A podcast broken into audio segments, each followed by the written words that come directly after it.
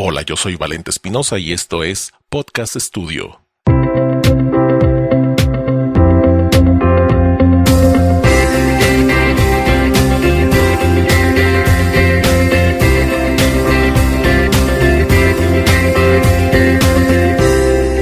Hola amigos, ¿qué tal? Bienvenidos a este episodio después de estar atravesando algunos tropiezos que nos pone la naturaleza, la lluvia y aguas negras que visitan la casa y después descubrir una colonia de bacterias coliformes por todo el piso. Y bueno, pues a limpiar, a sacar todo ese mugrero y a volver a ponernos de pie y continuar a tratar de obtener una regularidad, porque regularidad es de lo que vamos a hablar en este episodio. Algunos tips prácticos para negocios que están considerando el uso del podcast. Todo negocio que ha considerado el uso del podcast está en lo cierto, está teniendo pues el tino, mis clientes han empezado a encontrar los fenómenos asociados con la producción de podcast en Internet, que son muy diferentes a lo que puedes obtener mediante una campaña de publicidad en los medios tradicionales. En el podcast estás creando una comunidad de gente, pero además tu mensaje es diferente. No es el mensaje publicitario de consuman, compran, aquí yo se los vendo, sino que es una apertura más humana del, del comunicador o del propio director hacia pues hacia su, su clientela. Y eso lo han descubierto las personas para las que les he asesorado a incursionar en este mundo del podcast en México. Y unos cuantos tips para ir analizando lo que es el podcasting para las empresas pequeñas. Siempre hay que tener contenido siempre verde. Como los pinos, los pinos siempre volteas a verlo en cualquier época del año y siempre está verde. Así que lo recomendable es tener un contenido siempre verde. Como le comenté alguna vez a uno de mis clientes, evitemos dar noticias está bien que quieres hablar de tu producto, de tu servicio y que dentro de, de tu mundo suelen haber noticias, pues, pero las noticias son perecederas. Las noticias ya después de, de un día ya es un producto que se empieza a echar a perder, huele mal y ocupa espacio en tu podcast. Así que la sugerencia, tú, ustedes pueden hacer lo que quieran. Aquí yo nada más les hablo de sugerencias, ya que solamente tengo seis años dedicado a esto, así que contenido siempre verde. Siempre habla de temas que sean vigentes hoy, mañana, dentro de un año, porque tu podcast va a quedar estacionado, va a estar guardado, listo para ser descargado.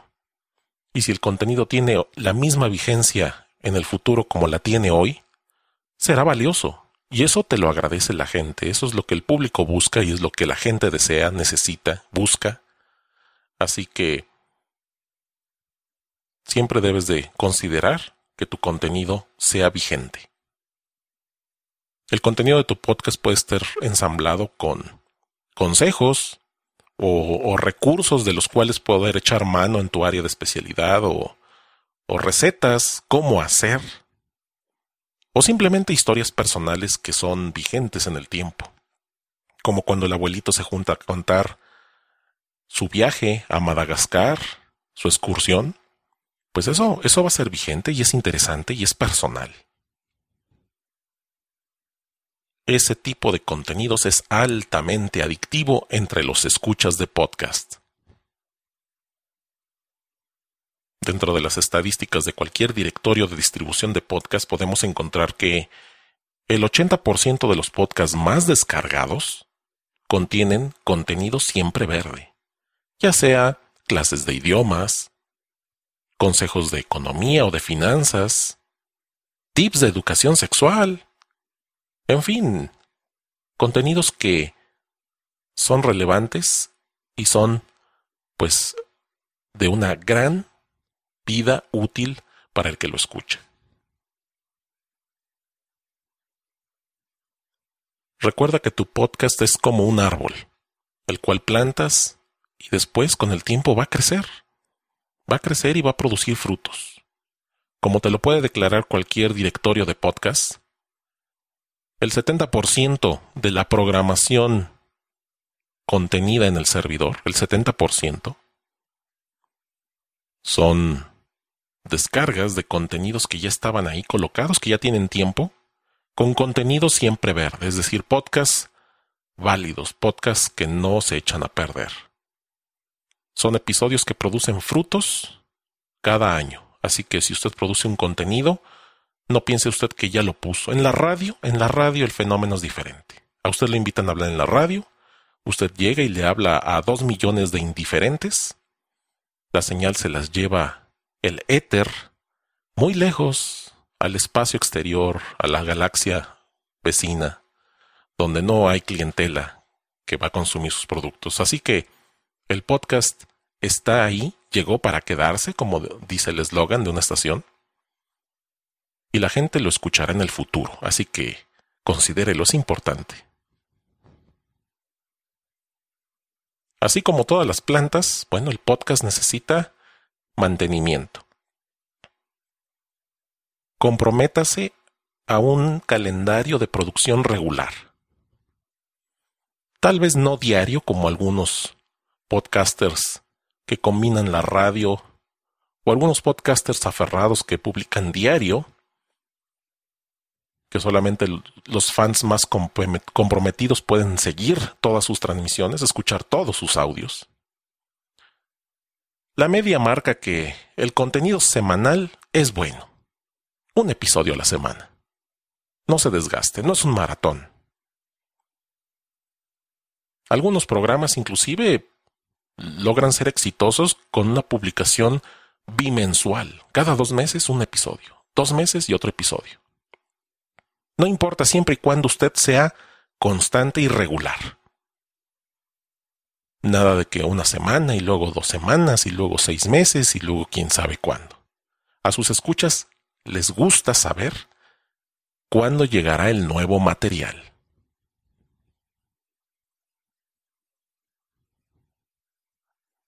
A diferencia de celebridades de radio, que brincan al podcasting y ¡bam! instantáneamente tienen una comunidad seguidora, usted está usando el podcast para construir su plataforma.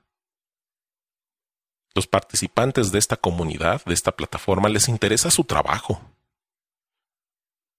de lo que usted habla, de los webinars que usted produce, o si usted hace monitos rellenos de felpa.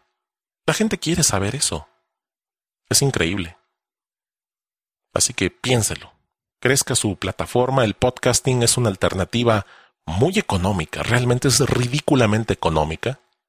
Y si no me cree, váyase a una estación de radio y pregunte cuánto cuesta un programa de una hora.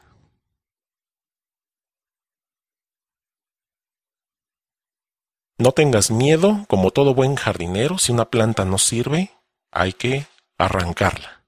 Lo mismo con el podcast.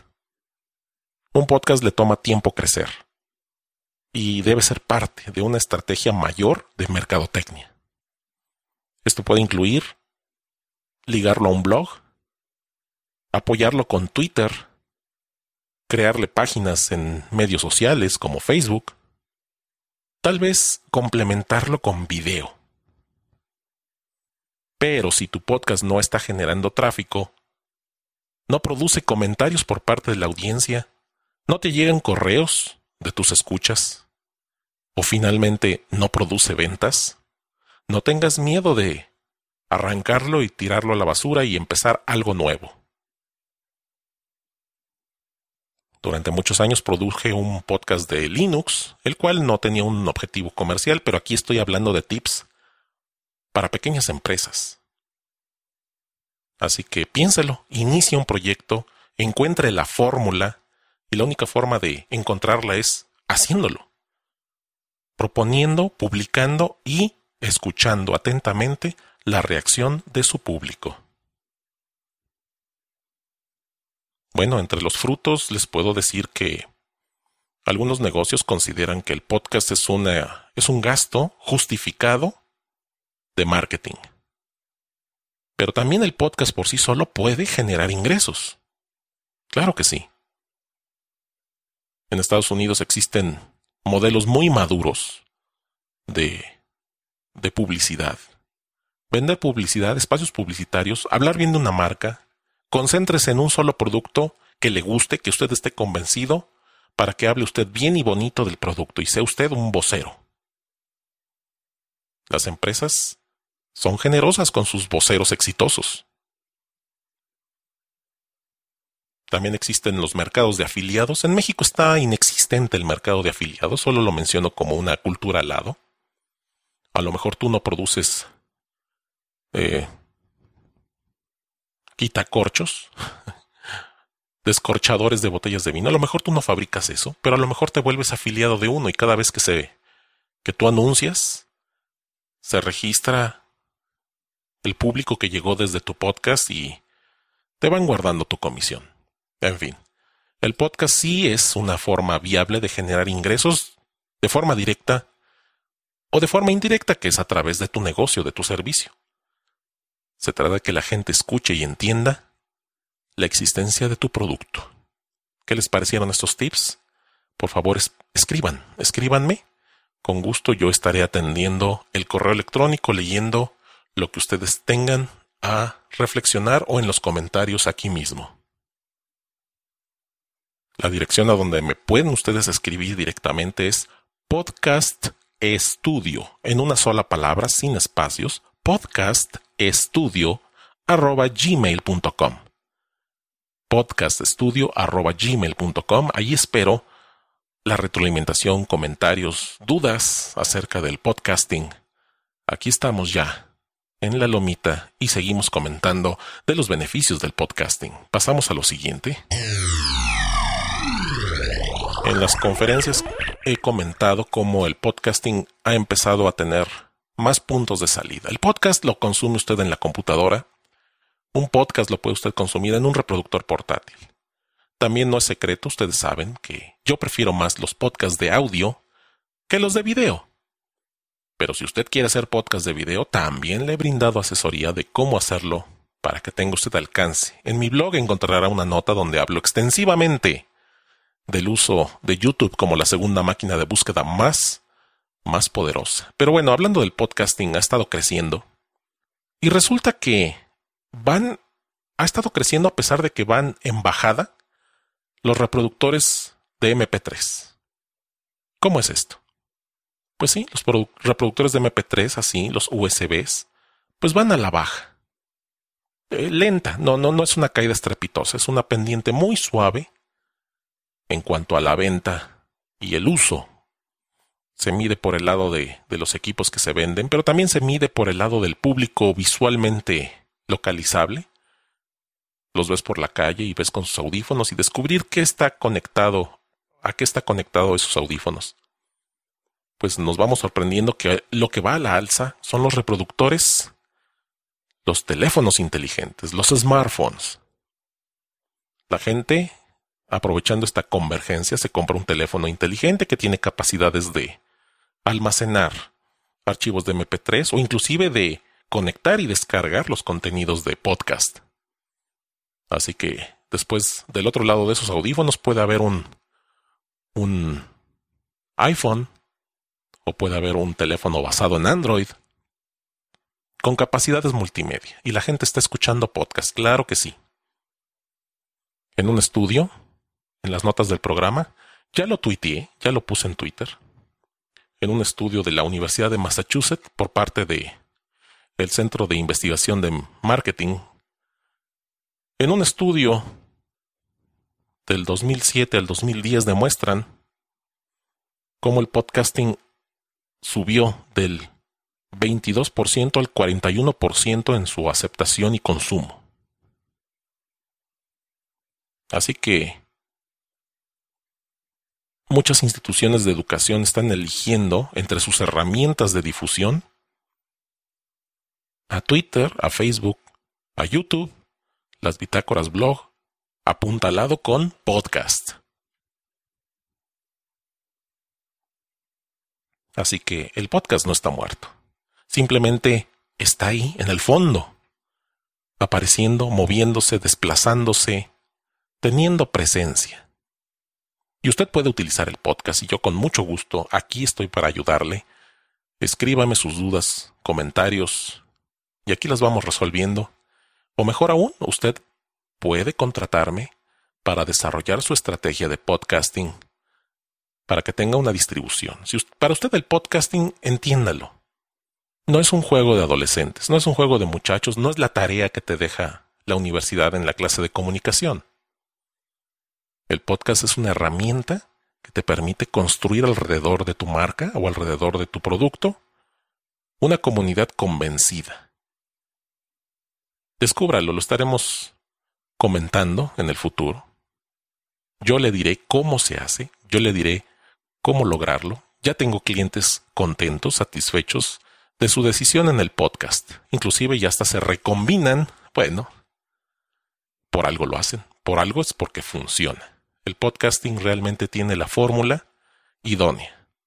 El podcast llega a los oídos de todos, la gente lo consume en sus propias computadoras o se lo puede llevar consigo mismo. Está realizando cualquier otra actividad es lo bello del podcasting. El video demanda los ojos en la pantalla, el podcast no. Con el podcast una persona es libre de estar realizando alguna otra actividad mientras lo escucha, mientras aprende, mientras se informa, mientras se educa usted tiene un contenido interesante, usted quiere promover su marca, su producto, su servicio.